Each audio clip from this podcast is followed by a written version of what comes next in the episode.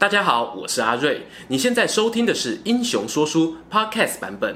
如果你想要观看有搭配图文的影片，欢迎到 YouTube 上搜寻《英雄说书》，诚挚邀请你订阅我们的频道哦。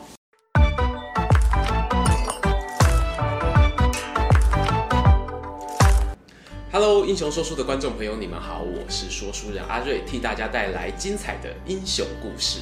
之前啊，曾经在周瑜那一支影片下面呢，看到有网友留言哦，他说我们不能老是介绍魏蜀两国的武将，也要让一些东吴的英雄出来抢抢风头。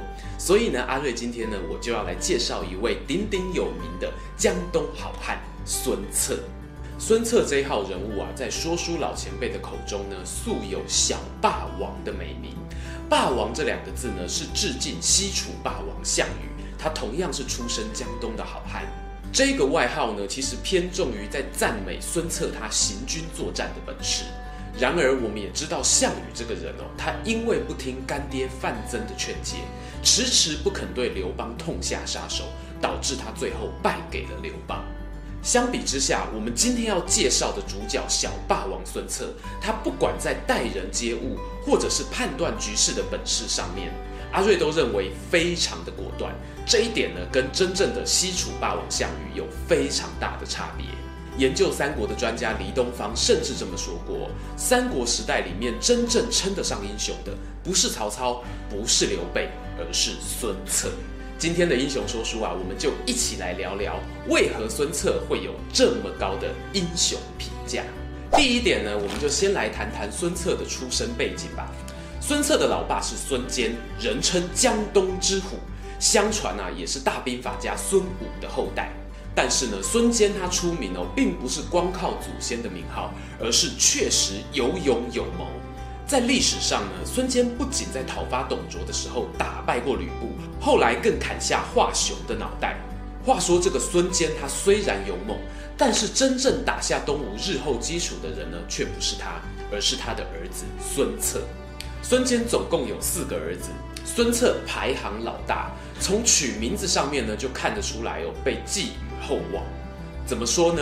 孙策字伯符，这象征着策划统筹、接掌兵符的重责大任，未来啊就要落在他的肩膀上了。而他的三个弟弟姓名呢，也分别带有出谋划策、辅弼匡正的意涵。孙坚啊，他很认真地栽培下一代，但是不幸的是，命运捉弄人。他在攻打荆州的时候啊，因为带头追击敌人，不幸中了黄祖的埋伏而死。当时的孙坚不过三十七岁，而他的大儿子孙策也才十六岁。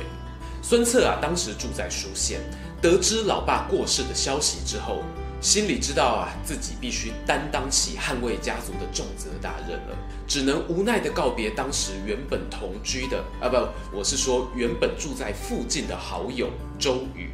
不过大家别担心啊，很快呢，这两位好兄弟就会再次重逢的。那么孙策他是如何崭露头角、出世提升的呢？就在他返乡扶丧结束之后，孙策带领着爸爸的老部下一起去投奔袁术，因为他的带兵表现啊十分的杰出，连袁术都忍不住赞叹啊：“我儿子要是跟孙策一样，我死了都不会有遗憾的。”哎，我们这边稍微岔个题。孙坚家的基因啊，应该是很好、很棒、很强大。因为多年之后啊，曹操对孙策的弟弟孙权也曾经发出同样的感叹。他怎么说呢？他说：“生子当如孙仲谋。”让我们把目光回到孙策身上。孙策他的第一份工作啊，就是在袁术袁老板的帐下做事，但是他过得并不开心。因为袁术原本曾经答应过孙策，只要你的业绩达标啊，九江这个地方呢，我就交给你管理，让你当太守。不过后来袁术呢就反悔食言，把九江这个地方呢交给了他的亲信陈济。而这个时候啊，袁术就改口对孙策说：“我知道另外有一块地点比九江更好，叫做庐江。不过他现在的太守是陆康，只要你有本事把他打下来，庐江就是你的了。”袁术会这么说啊，其实是有他自己的考量，因为他知道哦，庐江的太守陆康是世家大族，又非常受到当地百姓的支持，应该没有那么容易被击倒吧。但是没有想到啊，孙策没有辜负他老爸优秀的基因，真的成功征服了庐江。而袁术呢，又再次食言了，把庐江交给了他另外一个手下。这个时候啊，孙策他总算看清了袁老板的个性，他知道此地不宜久留，自己必须要自立门户，只是要找一个名正言顺的借口离开。孙策呢，他知道袁术是一个有野心的人，他想要一统江东，而那个时候扬州刺史刘繇则是阻碍袁术统一大梦的绊脚石。于是呢，孙策就主动的开口跟袁术借兵了。理由是他要帮他摆平当时江东包括刘繇在内的其他军阀，而袁术呢也低估了孙策的实力。他心想，一个不到二十岁的人，换成今天呢，就是连大学都还没有读完，这样的年轻小伙子能变出什么把戏呢？再加上啊，袁术也知道哦，其实自己家里的手下有很多人都对孙策十分的仰慕，把这样一个虎狼之辈养在家中，其实是相当危险的。于是呢，袁术就同意了他的提案，拨出一千兵马，索性就把孙策给放生了。孙策得到了这一千多名士兵啊，就像是得到了创业家的第一桶金。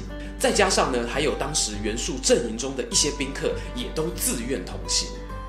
哎，想想这个场景是不是很像刘备、刘皇叔当时的荆州大逃难呢？但孙策此刻不是要逃离，他是要干大事的。眼看孙策带着人马渡过长江，所到之处啊，就像是超级吸票机一样，民众闻风而来，转眼之间人数翻了好几倍，从一千多人变成了五六千人。而这个时候呢，孙策也跟他的快乐伙伴周瑜再度相逢了。正所谓小别胜新婚，久别重逢特别感动。孙策就说啊，我得到周瑜的帮忙啊，万事透懂啊啦。于是接下来呢，孙策战刘繇，破泽荣，攻王朗，每战皆胜。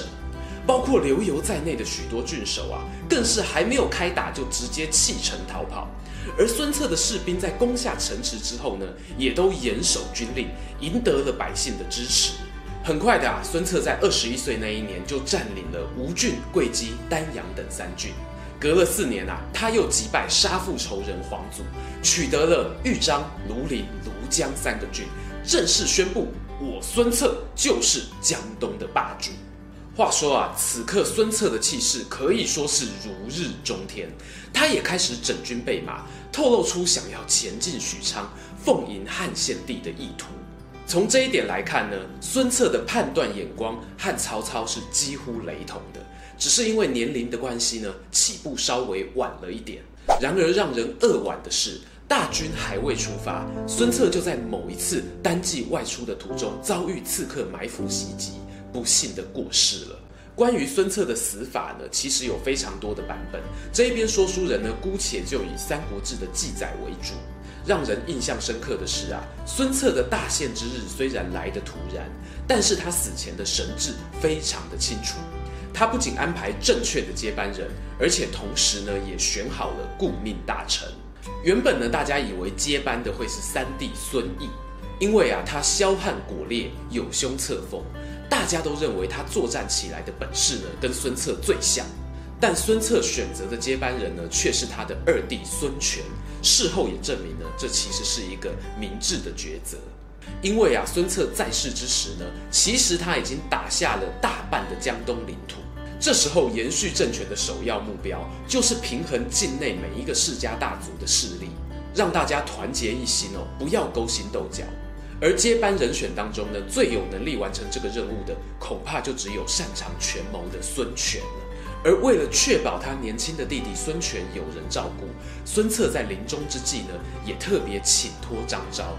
张昭是他的左右手哦，对于孙策开疆拓土的贡献，并不亚于周瑜。孙策是怎么对张昭说的呢？他跟他讲啊。我的弟弟孙权就托付给你了。如果你觉得他不够资格的话，你就自己取而代之吧。上面这个桥段有没有觉得很耳熟呢？跟刘备白帝城的托孤十分的相像。而后来《三国演义》呢，也把这一个桥段改编成内事不决问张昭，外事不决问周瑜。小说里面的这个改编啊，对东吴粉丝来说是有一点可惜的事情。但毕竟《三国演义》啊是以蜀汉为正统，要特别强调诸葛亮跟刘备之间独一无二的君臣感情。老罗会做这样子的调整啊，是可以想见的安排。让我们回顾孙策的一生，他之所以会有“东吴开基之主”的高评价，也被研究三国的专家称为真英雄，不仅仅是因为他很会打仗而已。孙策对于人才的礼遇提拔也有非常杰出的表现，譬如刚才我们提到的张昭、张閎两个兄弟党，就是在孙策亲自的拜托之下，才答应出来任官的优秀人才。张昭、张閎两个人啊，一般人俗称是二张，他们是江东顾路朱张四大姓之一，不仅协助了孙策统筹内政，稳定江东世家大族的势力。更是孙策死后啊，辅佐年轻孙权的左右手。以张昭来说吧，孙策对他不仅是礼遇重用哦，甚至称呼他为仲父，认定张昭就是能够帮助他成就大业的管仲。主角孙策的故事呢，到这边算是告一段落了。看到少年英雄壮志未酬，难免让人感到遗憾。他从年轻的时候起兵，用短短几年的时间就征服了江东，赢得了部属的信赖。当人生意外到来的时候，孙策他并没有仓皇失措，生死交关之际，他还能够做出对家族、对政权最好的决策。要在三国之中啊，找出第二个这样的英雄，阿瑞我觉得是难上加难了。听完了今天的故事，如果喜欢这一则影片，欢迎订阅我们的频道。已经订阅过的朋友，还可以按下小铃铛二次订阅，才不会错过每一则精彩的影片哦。想看更多有趣的文章，也欢迎到英雄故事粉丝团按赞加分享。这里是英雄说书，我们下次再见，拜拜。